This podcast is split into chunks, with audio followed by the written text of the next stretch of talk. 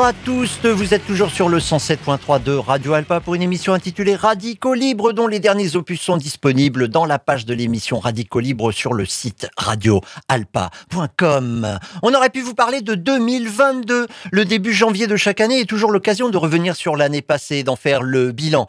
Mais on n'a ni l'envie ni le temps. Alors revenons simplement au 31 décembre 2022, vers 20h.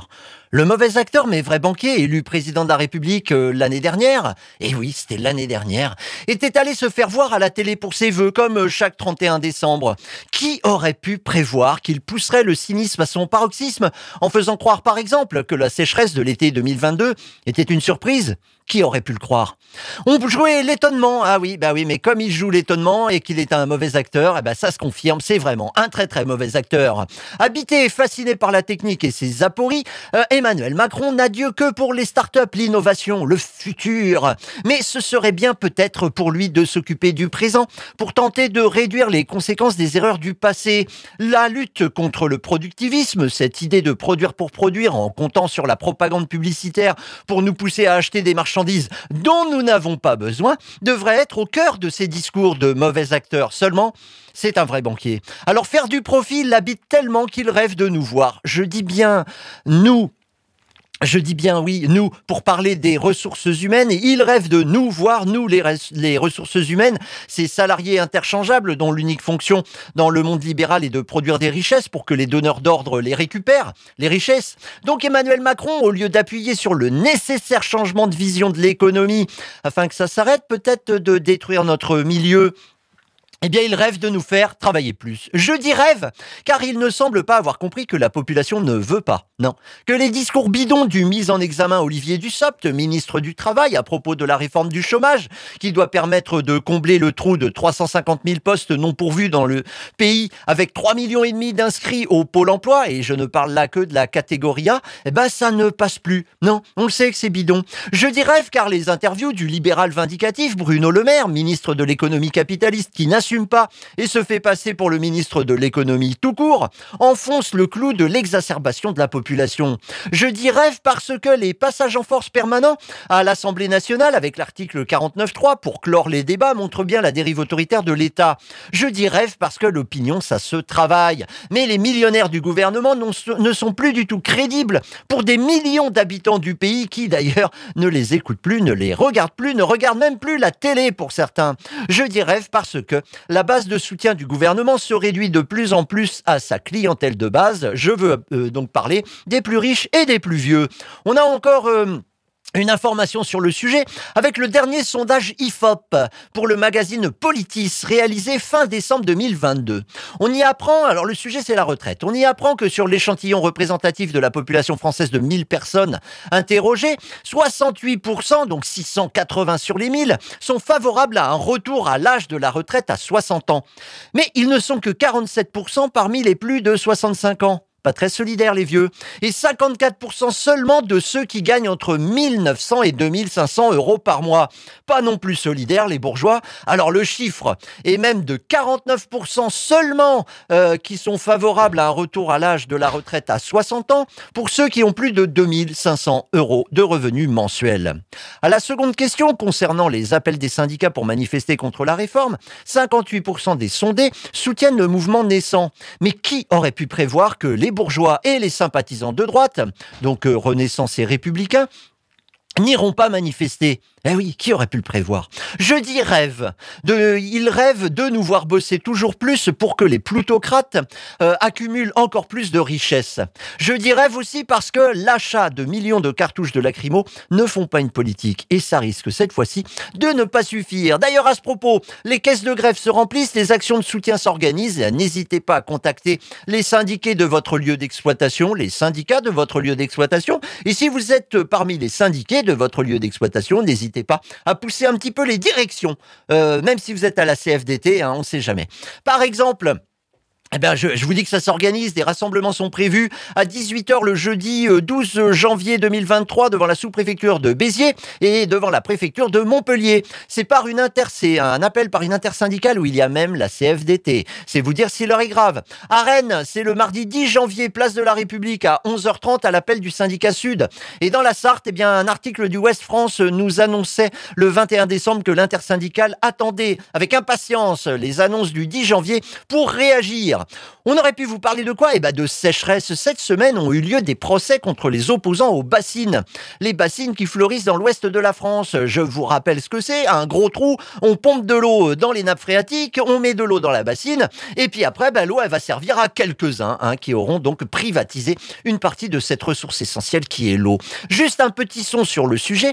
Christian Amblard, directeur de recherche honoraire au CNRS, spécialiste de l'eau et des systèmes hydrobiologiques, qui se définit lui-même comme naturel il était sur France Info en septembre 2021 et il disait ceci. Mais je pense que faire des réservoirs d'eau et faire des bassines et ainsi de suite, c'est pas la solution responsable et durable. Surtout sur le long terme. Je dis même quelquefois que c'est un non-sens. Parce que si vous voulez, l'eau qu'on met dans des bassines ou dans des réservoirs, c'est de l'eau qui était soit dans les sols, soit dans les cours d'eau. Donc elle était soit souterraine, soit elle était courante. On fait monter cette ressource eau à l'air euh, dans une situation stagnante. La conséquence directe de tout ça, c'est qu'on a une perte quantitative extrêmement importante. On perd entre 20 et 60% des flux entrants. Donc une perte quantitative. Deuxièmement, une perte qualitative. Parce que vous comprenez bien que lorsqu'on fait monter de l'eau en surface comme ça, elle est exposée au soleil, elle est exposée à une élévation importante de température. Et à ce moment-là, dans la plupart de ces réservoirs d'eau, vous avez ce qu'on appelle une eutrophisation euh, de la masse d'eau, c'est-à-dire une dégradation en fait de sa qualité. Alors que lorsque l'eau, elle est dans les sols, elle humidifie de façon efficace et sans, sans perte, si vous voulez, et sans perte de qualité, l'ensemble des sols. C'est pour ça que je dis que c'est un non-sens de faire passer la ressource en eau qui humidifie les sols, de la faire passer dans des bassines allez essayer de faire comprendre ça à des agriculteurs qui normalement sont liés à la terre, comme bah, beaucoup plus que, que moi par exemple qui habite en ville, mais à des agriculteurs productivistes. Ah oui, là l'adjectif, il veut tout dire. Allez essayer de leur faire comprendre qu'il y a un système, un système qui fait que cette eau, eh ben, une fois qu'on l'a récupérée, elle va stagner dans son coin, elle va se remplir d'algues, elle va devenir bah, pas très très bonne à l'utilisation. Comment, comment on peut faire? Eh ben c'est pas possible, c'est pourquoi il y a des manifestations régulière, euh, oui, puisque le productiviste, lui, qu'est-ce qu'il veut? Eh ben, il veut continuer à gagner euh, du pognon. il n'en gagne pas forcément, hein, mais il essaye en tout cas en produisant plus, toujours plus. Plus c'est bien plus. Plus c'est mieux. Plus, bah oui, c'est dans l'air du temps. Chez les libéraux et les capitalistes, on adore le plus. Donc il produit plus, ce qui fait que bah, les manifestants, eux, qui voudraient que ça s'arrête et qu'on en fasse un petit peu moins, mais peut-être mieux, eh ben ils se retrouvent devant les tribunaux. Oui, c'est beaucoup plus simple, oui, parce que la, la justice a un intérêt. Elle peut servir à limiter l'opposition. Jeudi 5 janvier, le rendez-vous était à 12h30 devant le tribunal de La Rochelle pour soutenir deux personnes accusées d'avoir endommagé une méga bassine à Cranchamban en novembre 2021. Le procureur a requis entre 4 et 6 mois de prison avec sursis, mise en délibération mise en délibéré pardon, de la décision par le juge au 2 mars.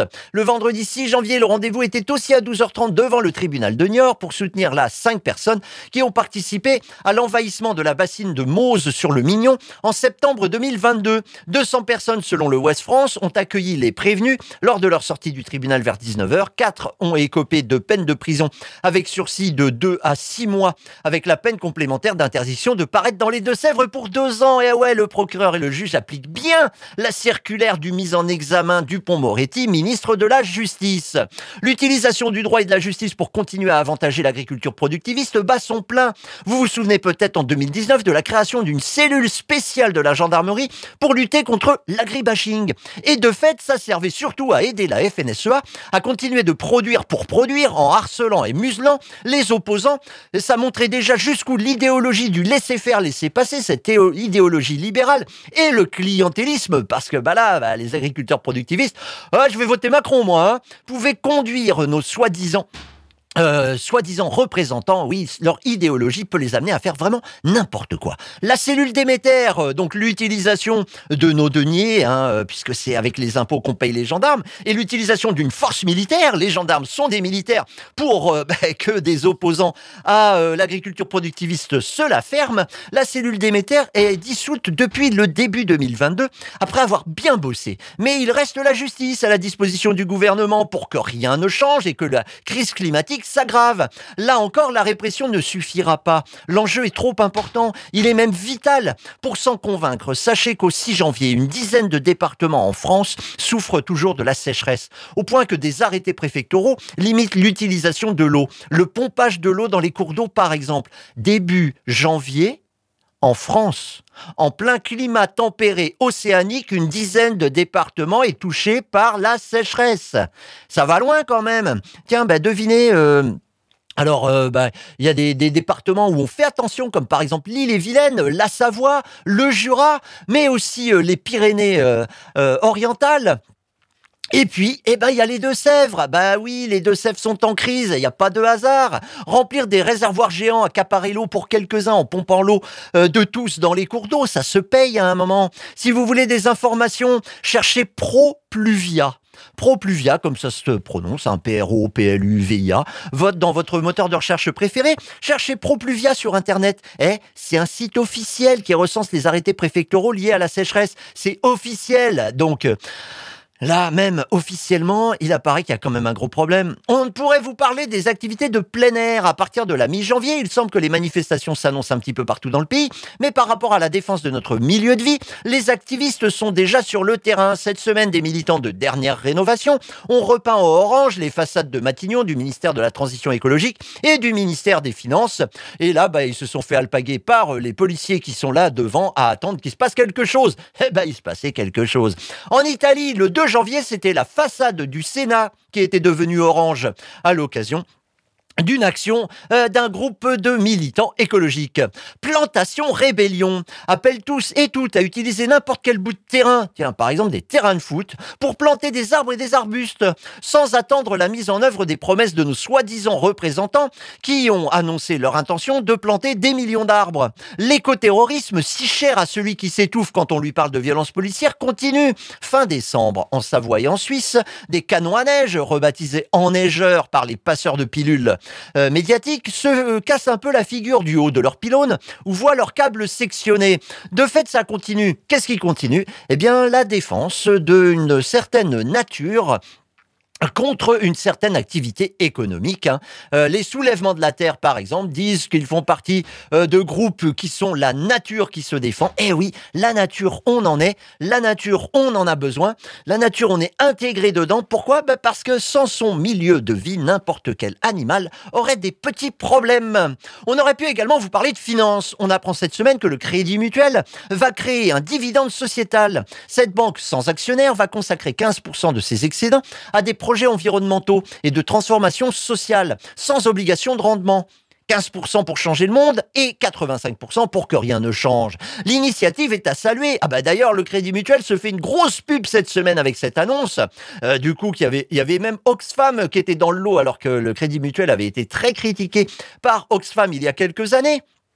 Donc dans le lot de ceux qui ont annoncé euh, ce dividende sociétal, il y avait le MEDEF et Oxfam et le Crédit Mutuel bien sûr. Waouh, à partir du moment où il y a une banque euh, et un représentant du patronat, moi je tique. Pourquoi? Bah allez savoir. Donc l'initiative serait à saluer mais bon, ben en plus, euh, là, euh, de fait, euh, le Crédit Mutuel reste malgré tout une banque. Une banque avec ses filiales, avec sa spéculation, avec ses investissements dans la presse régionale, par exemple. Ça permet de faire sans doute des beaux petits articles sur ben, le Crédit Mutuel. Pour la banque éthique, on repassera. Alors, en attendant de devenir moins con et de nous débarrasser de l'économie de marché et son corollaire, l'argent, on peut au pire aller vers le Crédit coopératif si on a des sous et qu'on cherche une banque, et au mieux vers la nef, une autre coopérative coopérative financière qui ne finance que des projets respectueux de l'environnement et du bien-être social, 100% quoi. D'ailleurs, la NEF fait une campagne en ce moment pour changer d'échelle et accéder au rang de banque avec des objectifs éthiques. Et oui, il faut de nouveaux coopérateurs pour passer un seuil imposé par les autorités. Et donc la campagne de la NEF s'intitule le Big Bank. Tout le monde aura vu la référence. Plus d'informations sur euh, www.lanef en un seul mot lanef.com slash big-bank. lanef.com slash big-bank.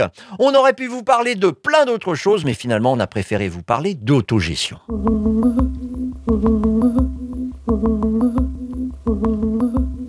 Depuis le printemps 2022, dans le quartier de Pontlieu, au Mans, une équipe de motivés s'exprime à remettre en état une ancienne boutique pour en faire un centre social autogéré baptisé l'Allumette. Mais qu'est-ce que c'est donc ça, euh, l'Allumette, un centre social autogéré? Écoutons Flav, l'un des protagonistes qui nous en parlait en mai dernier. Donc euh, l'Allumette, c'est c'est ce qu'on voudrait être un centre socio-culturel en autogestion. Euh, donc c'est un lieu qui pourra accueillir en fait euh, des associations, des collectifs qui seraient en besoin de salles de réunion. Ça peut être un lieu où on mettra en place des, actions de solidarité concrètes comme, comme une cantine populaire, comme des ateliers d'aide administrative, des friperies solidaires, etc. Euh, je pense qu'on mettra aussi en place une bibliothèque, euh, des, euh, voilà, des ateliers informatiques. Et puis, bah, le but, c'est que, c'est que les gens, non seulement, du coup, participent, enfin, bénéficient de cette solidarité, mais aussi, à terme, puissent s'investir dans le lieu et devenir acteurs aussi de leur, acteurs de tout ça, quoi puisque l'idée c'est ça, c'est l'autogestion en fait, c'est que c'est que les gens prennent conscience euh, qu'ils sont capables aussi de, euh, de décider par eux-mêmes, de faire parfum, de prendre des décisions euh, politiques, de réfléchir, voilà, d'agir. Le chantier, en autogestion, suit son petit bonhomme de chemin. Alors les sols, c'est bon, la cuisine, c'est bon, les cloisons, les murs, c'est bon. De fait, le chantier est presque terminé. Mais voilà, voilà qu'il faut s'attaquer à la façade. Je lis l'appel. Il faut casser la façade, agrandir l'entrée, installer une porte sécurisée et une rampe d'accès PMR, donc euh, personne à mobilité réduite. Autant de travaux qu'on ne peut pas réaliser qu'avec nos petits bras et qui, suite à quelques déboires avec un artiste maçon qui pour l'heure n'a pas réalisé les travaux ni remboursé le premier raconte, de 4300 euros, le gars, il demande des sous, 4300 balles, c'est pas rien. Et en plus, il fait pas le boulot. Bon. Donc, bah, tout ça, ça nécessite des fonds supplémentaires à hauteur de 8000 euros. Financer les travaux de l'allumette, c'est contribuer à enraciner pour longtemps, on l'espère bien, les idées de solidarité et d'autogestion dans le paysage manceau. Alors, n'hésitez plus. Eh ben, du coup, bah, n'hésitez plus, oui, euh, l'allumette a besoin de sous pour ouvrir et il existe une cagnotte sur Eloasso. Je vous donne l'adresse. Alors, pas l'adresse sur Eloasso parce des, c'est trop long. C'est trop, eh, alors là, il existe un truc qui s'appelle tinyurl.com qui permet de réduire la taille de vos adresses internet. C'est magique. Hein. Tiny, ça s'écrit T-I-N-Y-U-R-L. Tiny, c'est imprononçable. T-I-N-Y-U-R-L.com slash façade allumette tinyurl.com slash façade allumette. Ah, façade, vous mettez pas de CDIOC, sinon je sais pas ce que ça va donner.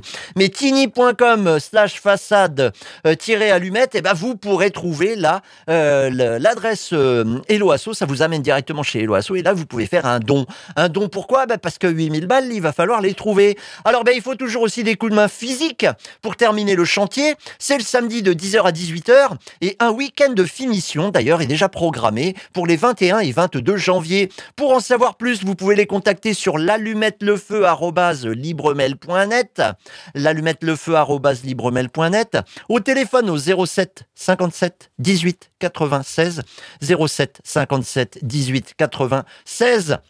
Il y a même une page face de book, allumette.csca, allumette.csca, et un Instagram, c'est aussi le L le underscore, c'est-à-dire le tiré du 8, et allumette, avec deux L bien sûr. Bah oui, ça non, on l'avait pas dit. Alors des exemples de centres sociaux autogérés existent déjà dans toute la France, comme à Grenoble par exemple, avec le 102, qui est situé 102 rue d'Alembert à Grenoble. Je cite la présentation sur le site qui s'intitule tout simplement le 102.net. Le 102 est un espace autogéré fonctionnant sans subvention, occupant des locaux appartenant à la ville de Grenoble. Depuis 1983, des associations et organismes concerts, séances de cinéma expérimental, expositions, théâtre, danse, rencontres, débats, avec pour but de faire découvrir autre chose autrement. Dans, le, dans ce but de découverte et d'indépendance, il est capital que chacun participe activement à la vie du lieu. Alors, ben, que se passe-t-il au 102 Des ateliers, un atelier broderie, des ateliers d'impro par exemple, des concerts, des conférences ou des journées d'études, comme fin 2022 avec le cycle d'écologie politique? Ah bah oui, quand même, ça réfléchit. Hein. La mise à disposition de salles, bien sûr, pour des assauts ou collectifs sans lieu, qui de fait deviennent alors partie prenante du 102. L'idée étant, bah on s'autogère, mais euh, voilà, on participe quoi. Un peu tout ce que nous avons entendu dans le son de tout à l'heure avec Flav, pour l'allumette qui devrait ouvrir incessamment sous peu à Le Mans. Historiquement, le mouvement des centres sociaux autogérés commence en Italie dans les années 60, avec des mouvements d'extrême gauche et libertaires qui organisent des lieux squattés ou pas pour permettre l'expression culturelle et politique de manière alternative à l'économie de marché en vigueur depuis bien trop longtemps dans nos contrées. Le mouvement des centres sociaux autogérés déborde dans de nombreux pays, notamment en Espagne et euh, notamment en Catalogne, hein, Barcelone, en est plein. Les centres sociaux autogérés reprennent une idée, euh, une vieille idée chère aux libertaires et aux autres anarchistes, c'est la démocratie. Ah oui, tout simplement. La démocratie qui implique, comme le dit l'adage, le pouvoir au peuple par le peuple pour le peuple. Pas besoin d'ajouter des adjectifs comme euh, direct, par exemple. Ça veut rien dire.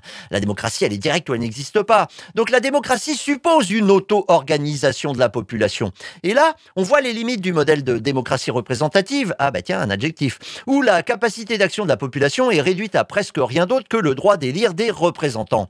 En démocratie, l'autogestion est de règle. Ce sont les concernés qui doivent décider de ce qui les concerne. C'est normalement aussi simple que ça. Alors ben revenons au milieu du 19e euh, siècle avec un certain Pierre-Joseph Proudhon, qui est souvent présenté comme le père, oh là là, mettons des guillemets, de l'autogestion. Dans un texte contre l'idée que l'État doit continuer d'exister même après la Révolution qui vient, euh, nous sommes en 1849 et on est en plein dedans, Proudhon dit ceci. Cette constitution externe de la puissance collective à laquelle les Grecs donnèrent le nom d'arché, euh, principauté, euh, autorité, gouvernement, repose donc sur cette hypothèse qu'un peuple, que l'être collectif qu'on nomme une société, ne peut se gouverner, penser, agir, s'exprimer par lui-même, d'une manière analogue à celle des êtres doués de personnalité individuelle qu'il a besoin, ce peuple, pour cela, de se faire représenter par un ou plusieurs individus, qui, à un titre quelconque, sont censés être les dépositaires de la volonté du peuple, et ses agents. Il y a impossibilité, suivant cette hypothèse, à ce que la puissance collective, qui appartient essentiellement à la masse, s'exprime et agisse directement sans l'intermédiaire d'organes constitués exprès, et pour ainsi dire apostés ad hoc. Eh oui, ils utilisent du latin à cette époque-là. Il semble, disons-nous, et c'est ce qu'explique la constitution de l'État dans toutes ses variétés et espèces, que l'être collectif, que la société, n'étant qu'un être de raison, ne peut se rendre sensible, autrement que par voie d'incarnation monarchique, usurpation aristocratique ou de mandat démocratique.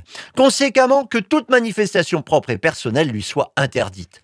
Or, c'est précisément cette notion de l'être collectif, de sa vie, de son action, de son unité, de son individualité, de sa personnalité, car la, société est une personne, entendez-vous, comme l'humanité tout entière est une personne, c'est cette notion de l'être humain collectif que nous nions aujourd'hui.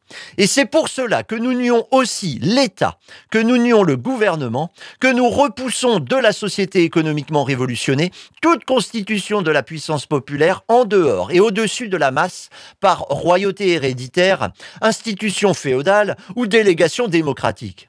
Et il continue, nous affirmons au contraire que le peuple, que la société, que la masse peut et doit se gouverner lui-même, penser, agir, se lever et s'arrêter comme un homme, se manifester enfin dans son individualité physique, intellectuelle et morale, sans le secours de tous ces truchements qui jadis furent des despotes, qui maintenant sont des aristocrates, qui de temps en temps ont, été de prétendus délégués complaisants ou serviteurs de la foule, et que nous nommons purement et simplement agitateurs du peuple, démagogues. Donc, pour Proudhon, l'autogestion commence par l'individu et rendre à la masse eh ben, son individualité, faire en sorte que l'individu euh, ne soit pas considéré comme une ressource humaine, comme le font avec euh, Constance les libéraux qui nous veulent seulement animer par la recherche de la meilleure efficacité économique, mais plutôt comme un tout. Hein. chaque individu est un tout, à la manière de Carl Gustav Jung ou euh, Gilbert Simondon, un philosophe de la technique, entre autres. Donc un individu individué capable de décider lui-même pour agir. Proudhon reprend le principe d'autogestion dans l'activité économique.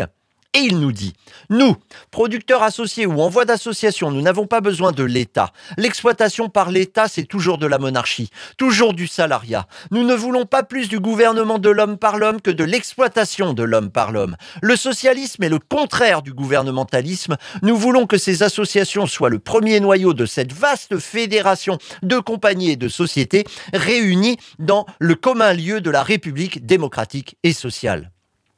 Et c'est d'ailleurs souvent l'acceptation la plus courante de ce qu'on appelle l'autogestion. Quand on en parle, on pense surtout à des travailleurs qui possèdent des moyens de production et décident ensemble de l'utilisation de ces moyens. Les soviets de la révolution bolchevique de 1917 ne font pas autre chose que de l'autogestion. Bon, en tout cas, ils essayent, en tout cas au début, en tout cas avant la mainmise du parti sur, euh, bah, bah, bah, surtout. L'autogestion dans l'économie revient au goût du jour dans les années 1960-1970 avec par exemple la CFDT. Ah ouais, ça fait drôle, hein Ouais, citer la CFDT pour autre chose que bah ils ont signé avec le patronat. Ouais. La CFDT est née en 1964 d'une scission avec la CFTC. La CFTC, c'est la Confédération française des travailleurs chrétiens qui naît après que le pape ait donné l'autorisation euh, aux salariés de se syndiquer, aux salariés chrétiens de se syndiquer. Et eh bien du coup, en 1964, la CFDT, elle, elle devient laïque, cette Confédération française démocratique du travail, qui le nom ressemble un peu à CFTC, mais finalement, eh bien, c'est plus du tout la même chose. Et avec Edmond Maire, elle est même autogestionnaire. En 1974, dans la CFDT aujourd'hui, qui est un magazine, Cornelius Castoriadis écrit avec euh, Daniel Motet un long texte intitulé Autogestion et hiérarchie. Et eh ben du coup, on verra ce que ça dit la prochaine fois.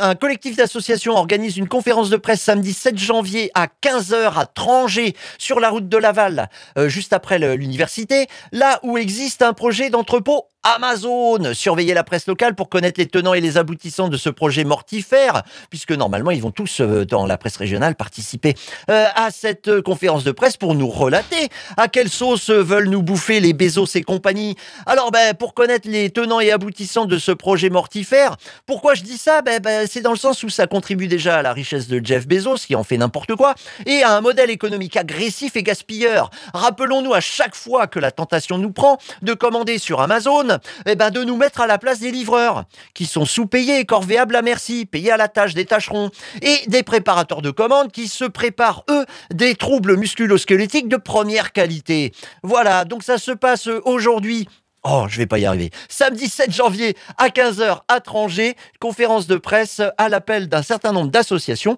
euh, qui font partie du collectif contre justement Amazon, que ça soit ici ou ailleurs, mais aussi Amazon et son monde. Mercredi 11 janvier 2023 à 18h30 à la Maison des syndicats et des associations 4 rue d'Arcole au Mans, il y a eu la présentation du projet ouvert aux participations et initiatives pour la création d'un média militant local. Alors quelques idées, un calendrier militant, faire une radio internet ou faire une gazette ou participer au réseau Mutu. Vous connaissez peut-être euh, réseauMutu.info, plein de d'informations qui ne ressemblent pas trop à ce que l'on trouve dans euh, le Ouest France ou euh, le Maine Libre. Ah ben ça appartient à la même personne, enfin pas à la même personne mais au même groupe. Donc du coup, Maine Libre ou Ouest France, même con des bandes dessinées, etc., etc. Ben, si vous voulez euh, y participer, si vous avez des idées, si vous avez envie d'en être, c'est à la maison des syndicats et des associations, mercredi 11 janvier à 18h30. Jeudi 12 janvier 2023 à 13h30 devant le tribunal de grande instance au Mans contre le fichage pour nos libertés, rassemblement devant le tribunal pour euh, soutenir euh, un militant qui a écopé d'une peine de travaux d'intérêt général à propos de débordement lors d'une manifestation syndicale, mais qui s'est vu eh ben, euh, encore emmerdé par la justice. Pourquoi? Bah Parce que le but, c'est toujours le même. Hein. C'est qu'à partir du moment où tu as mis le pied dedans, bah, on ne te lâchera plus. Lui, il n'a pas voulu donner ses empreintes ADN et être assimilé pour une durée indéterminée à un criminel ou un terroriste. Eh ben, du coup, ça, c'est passible euh, bah, d'un passage devant le tribunal. Et c'est ce qui va lui arriver le jeudi 12 janvier à 13h, enfin dans l'après-midi. donc, euh, devant le tribunal de grande instance du Mans. Il y aura donc un rassemblement de soutien à ce militant jeudi 12 janvier à 13h30. On aurait pu vous parler de quoi d'autre? Ah oui, l'allumette. Ah, je sais pas si je vous l'ai dit, a besoin de sous pour ouvrir. Alors il existe une cagnotte sur Eloasso, je vous donne l'adresse tinyurl.com slash façade sans cédille allumette. Euh, ben voilà, je crois qu'on en a terminé. Euh, sinon, à partir du 10 janvier, surveillez la presse. Si ça se trouve, ils vont annoncer qu'il y a des manifestations diverses et variées. Pourquoi? Ben Parce que travailler plus pour gagner plus. C'est vraiment un projet de vie, ça? Allez, en attendant de voir comment ça va se dérouler, je vous dis au revoir.